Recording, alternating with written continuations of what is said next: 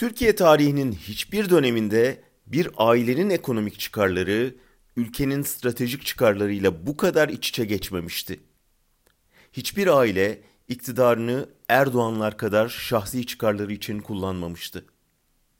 Hatırlayın daha 1989'da Erdoğan orman arazisine kaçak villa yapmaktan 10 ay hapse çaptırılmıştı. Bu sicille önce İstanbul'a belediye başkanı, sonra Türkiye'ye başbakan oldu. Başbakanken sırf kendine yazlık villa yaptırabilmek için Urla'da birinci derecede sit alanının statüsünü değiştirdi. Parayla bilir kişiler satın alındı, bürokratlara baskı yapıldı, kurallar değiştirildi. Bütün bunlar telefon kayıtlarıyla belgelendi ancak hesabı sorulamadı. Sonra Cumhurbaşkanı oldu. Bu kez Atatürk Orman Çiftliği'ne göz dikti.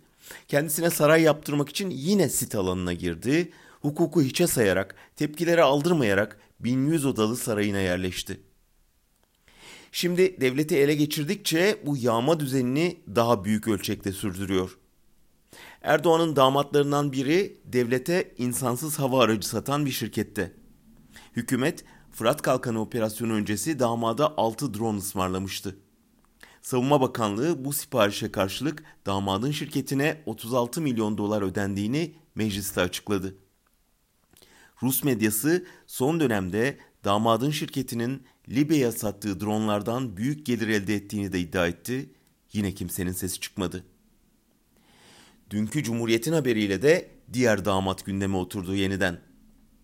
Meğer ekonominin başında olan Berat Albayrak da Kanal İstanbul güzergahında 13 dönüm arazi satın almış.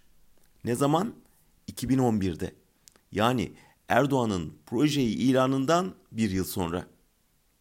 Bakanlık proje için imar planında değişiklik yapınca tabii ki damat beyin arazisi konut alanı sınırları içinde kalmış, büyük bir rant fırsatı doğmuş. Diyorum ya, bir ülkenin iç, dış, güvenlik, çevre, imar politikası, adaleti, savunması hiçbir devirde bu kadar aile çıkarına endekslenmemişti. Bakalım sonunda aile devleti bitirmeden devlet aileye bir dur diyebilecek mi?